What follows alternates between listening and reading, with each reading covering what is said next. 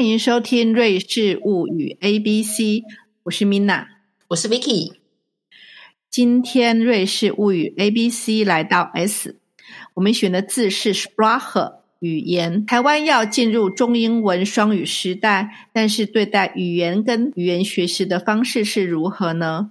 过去的时候，我们一直有不同的语言学习经验。Vicky，从以前的学习到我们即将要进入这个中英文双语时代，你觉得有什么醒思的重点？自己的经验来说的话，因为我们台湾就像我这个时代，学英文的历程应该都算蛮长的，可能。国中甚至国小就开始接触英文，所以我们跟英文的关系其实是很近的，而且在我们的主流大众文化当中，英文就是算是一个呃很常见的语言，跟日文一样。但是呢，如果说到真的要在全全天式的环境，就是一种沉浸式使用英文的话，那可能是要出国留学才有那个机会。就是你到英美语系的国家，所以在那样的情境里头，你才会呃无时无刻都跟那个国家语言泡在一起。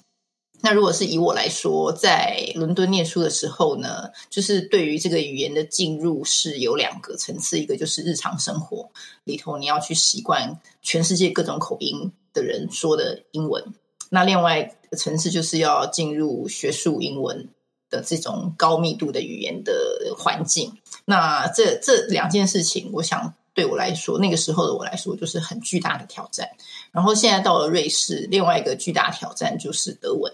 那德文它的结构，像米米娜你也知道，它的结构可能更绵密、更繁复，它的文法、时态、动词变化等等人称就非常的繁好。那那真的是一个很巨大的挑战。那呃，再加上瑞士本身在街上，在日常生活中听到的也不是正统德语，所以以一个外国人来说，他要去适应的语境，好就会非常的困难。对，所以我不知道你的感觉是不是也是这样。我是想从两个方面来谈我的经验啦。以前呢，我其实在台湾学外语的呃经验，其实是我只能说不好。为什么呢？因为呢，我觉得我一直小心翼翼的，好像生怕讲错话。我一直到国外之后，我才敢开口，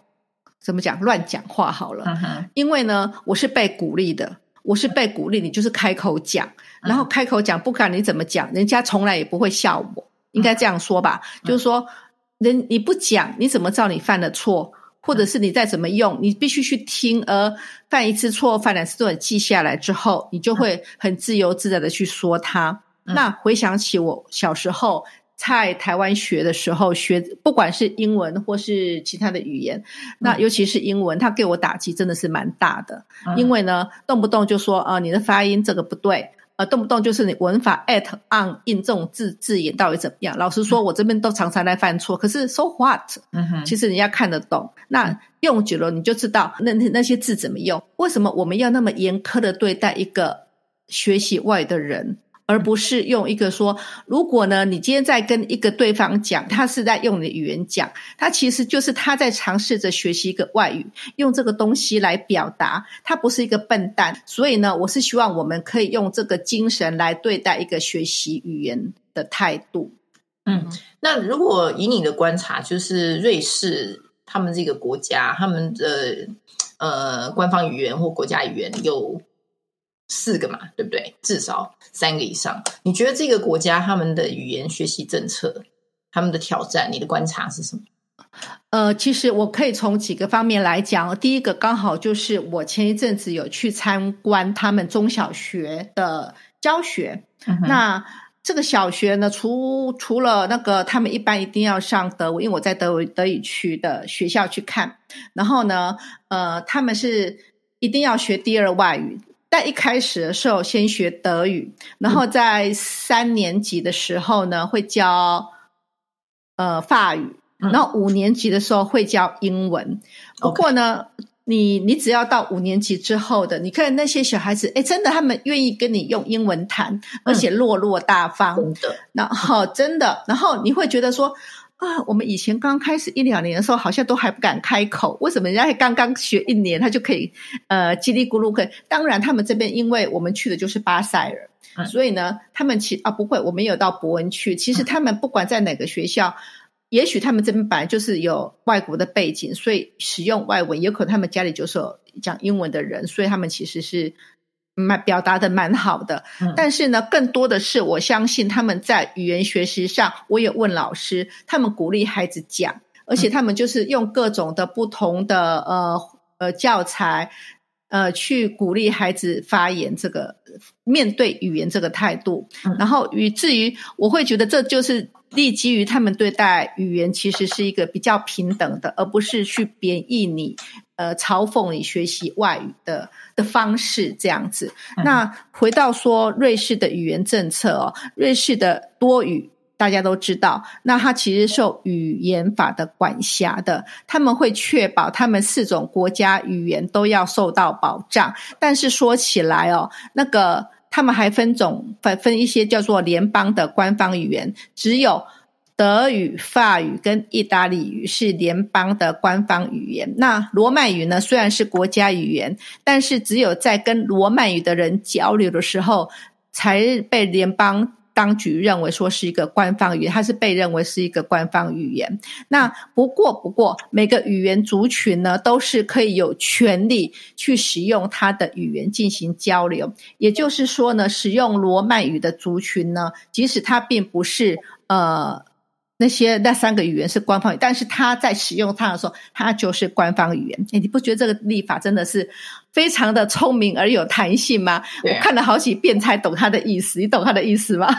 我可能不懂吧。但对我来说，如果日常生活中来说，我们手上拿到那个。法郎，瑞士法郎的纸钞啊，它一定都会有四个语言。对，没错。如果是在伯恩，你知道那个我们之前聊过联邦大厦嘛，那个广场，然后旁边就是瑞士的国家央行嘛。那国家央行的建筑物正面，它会用三个语言讲国家中央国家银行这样子，那就那时候就是三个语言。那如果是去超级市场买牛奶，牛奶上面也会有三个语言，就是确保每一个 语区的人都知道这个是牛奶这样。嗯，对，你可以很明显的看，就是对绝大多数的人使用的就是那三个语言。所以呢，呃，那因为你看他们有很多的新闻稿啦，对不对？议国议会通过的文件呐，回答的文件呐，这些东西都一定要用三个语言表达，然后这些都是有法律效果的，就是说任何一个文本。都是为准的，不能像一些我们有有时候会讲说啊，这个只是个翻译本，我让你看，然后要以哪个文本为主？没有没有，他们都是要为准的这样子，所以这些东西就要花很多的时间精力去处理那个文字的部分。那么罗曼语呢，其实没有放在这里面。我觉得这个在实际执行上，一这是一个多语国家非常要考虑的实际面执行要如何。操作的问题，然后我们台湾以后如果要进入这个层次的话，我们应该要参考人家怎么做法。为什么会想到这个呢？因为毕竟我们，比如说，呃，我们的原住民语有那么多嘛，那其实都是国家语言。可是你不能要求行政院在每一个呃公报上面都要写那么多语言嘛，它一定要有一个很细致的区分。他们印刷哪个语言，用哪个语言公布？那但是你要怎么样沟通？这个大概是有不同细致的区分。对，嗯哼。所以罗曼罗曼语，我想要问罗曼语现在到底就是山区比较是靠瑞士东部山区里头的，在广宾的那边比较多，但是他们其实还是因为他们是经过了很久的呃挑战，不挑战很多的呃。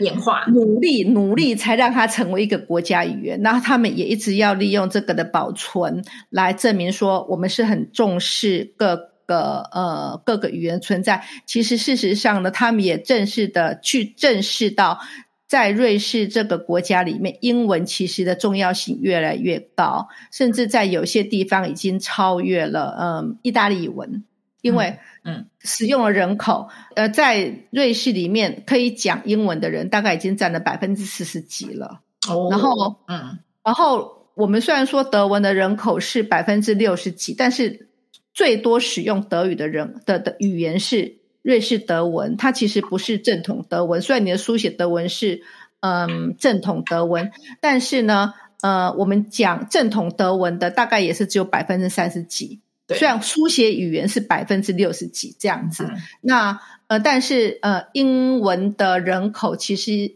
就是可以使用这个一个人口也是到百分之四十几。然后呢，整个来讲讲德文。呃，意大利跟罗曼语的人口是的是在下降的，然后外来语就是因为我们外来人口增加，还有英文的人口其实是在上升的。嗯但是很好玩的是，呃，英文它是他们正式的英文是的重要性越来越大，但是英文并没有取得一个有正式的法律效果。嗯哼，因为我记得上一个月好像有那个，就是 UBS 要并那个瑞士信贷的记者会嘛，然后呢，那个财财政部长就是那位女士嘛，她好像就是可以同时用德文跟英文回答国际记者的问题，所以是从上到下，比如说领导人，然后到你刚刚说小学五年级生，都进入了这个英文的语境。是的，他们其实有，其实从二零一几年开始，大家就一直在讨论说，到底是不是英文要要超越了你的第二个外语？因为你知道，刚刚我所讲的，在德语区，你必须选另外一个国家语言作为你的第二外语。那很多人在讨论说，哎，我们是不是就干脆直接就选英文的这样子呢？但是很多人还是。并不是那么赞，他们觉得你起码一定要有两个国家语言能力，并不是所有瑞士人都会四种国家语言，连三种都不会啦。嗯但是起码两种国家语言是被要求的。嗯那当然，第一个外语的能力多少可能不一定，但是你要可能有基本的沟通是要会的。嗯哼，嗯你知道语言的这个部分哈，常常也不是只有书写，还有嗯。言说的部分，很多东西就像我们在讲的，呃，行行行动语言，呃，body language 也是一种语言嘛，肢体那语言，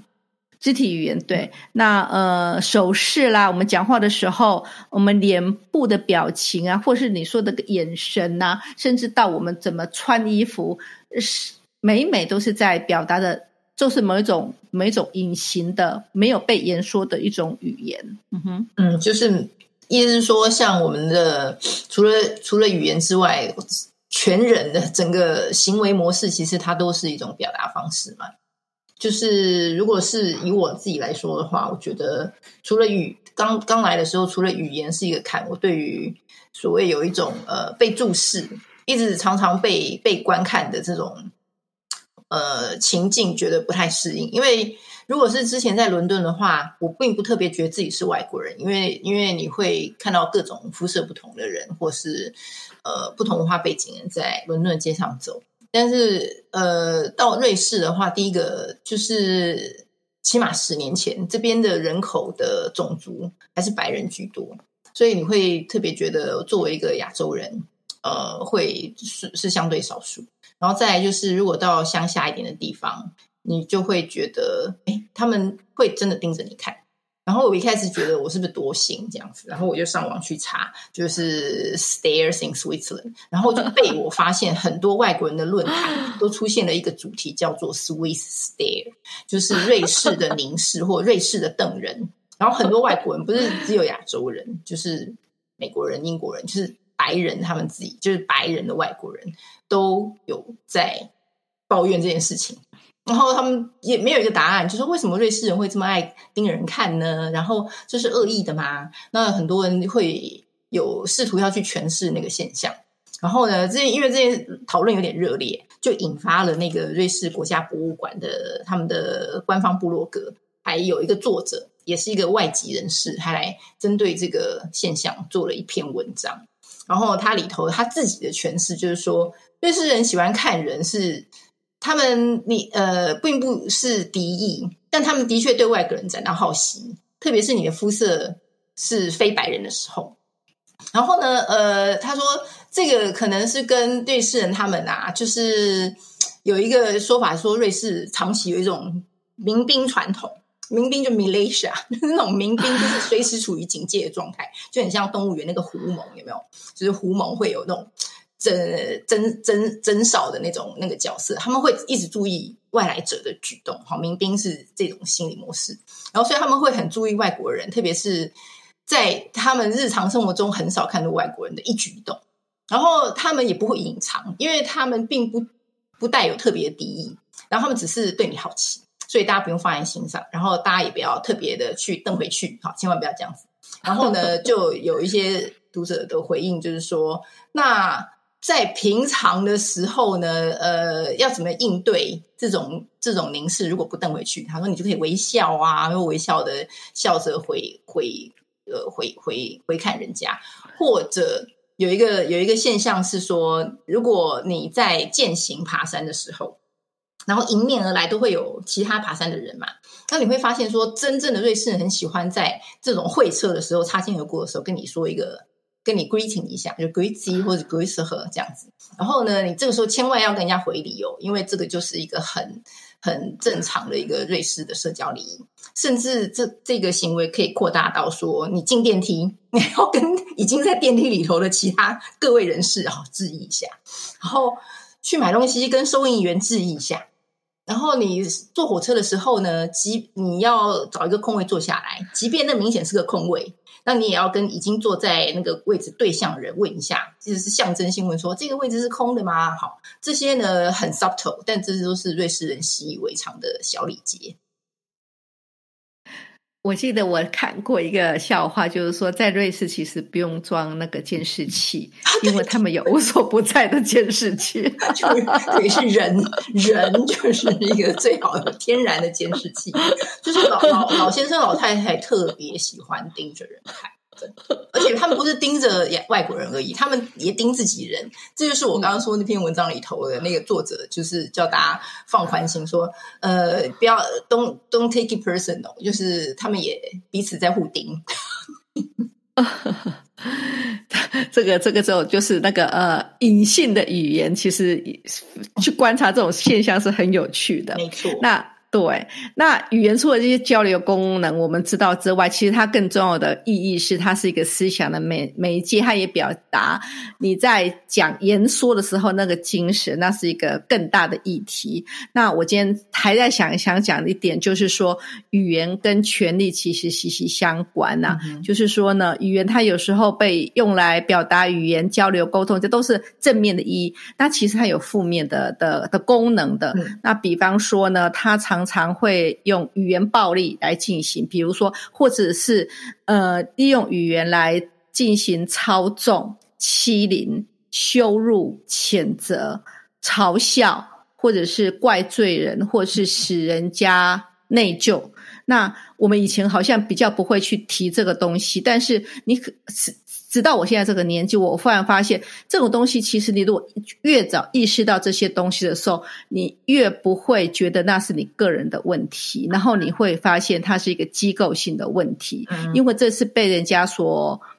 所好好的研究过，这是一种操纵人的手段。比方说呢，他会。说，哎，你就像你，就像我们，我之前讲过，他会，比如学习外语的时候，就觉得，呃，你这个语，你发音不对，你用词不对，其实这就是一个贬低的手段。他其实，在某种程度上，它是一种羞辱。嗯哼，我会这样诚看他表达的方式啊。如果他是好好的、诚恳在教你，那是一种一种教导。那可是我们很常见的就是用一种貌似教导的羞辱。其实我会觉得，这是我们在对。对应语言上应该要避免的，或者是嘲笑，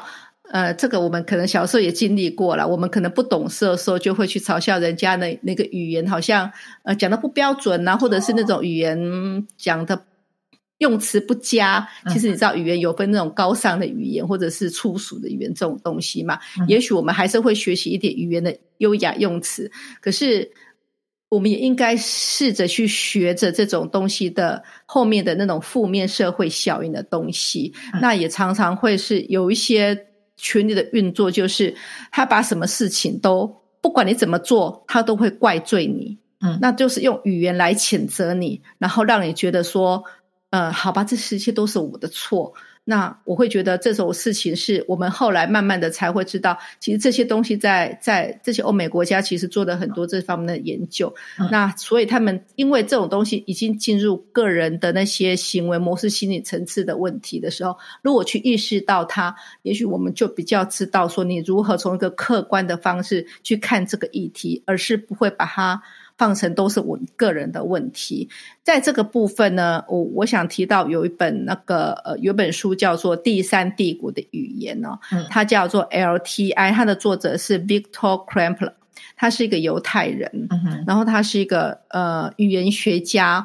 他在大学里面教语言学，然后嗯，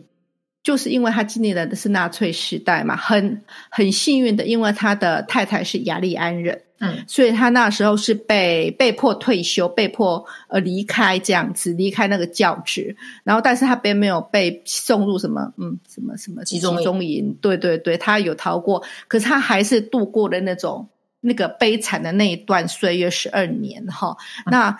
但是他如何你知道吗？那种心思敏感的人如何去面对那样一个浩劫呢？他就拿起他的专业，他每天就像在写日记一样，把那个每天他看到什么的东西的材料作为他日记的题材。然后呢，他本来没有想要出书，不过他有一次，他有他在他的书里面写的说，他有一次遇到一个人，他。他说他为什么那时候会被关去？因为他只是因为语言而被入狱，所以他激发起了，就是说，其实语言在这个地方是一个国家拿来入罪的、入人于罪的工具，所以他就把他这个这些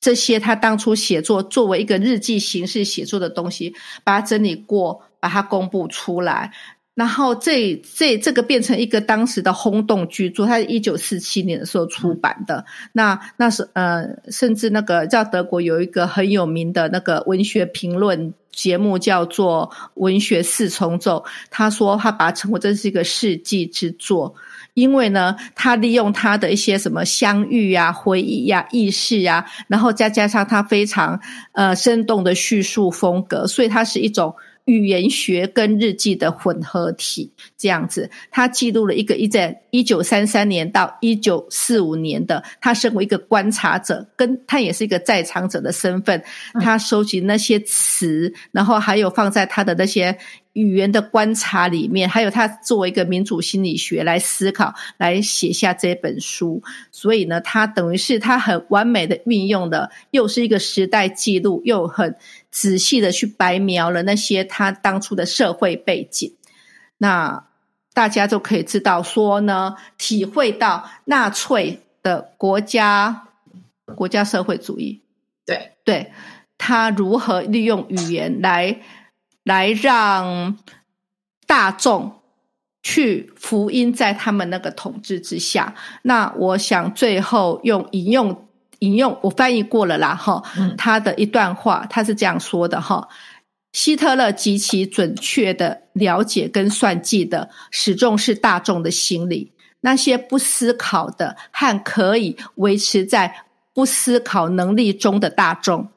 那这些词句都非常令人印象深刻，理解的人如果越少，效果就越惊人。因为呢，他这些词句就是在不被理解之中，要去实行误导跟麻醉，还有镇压、覆盖、思考。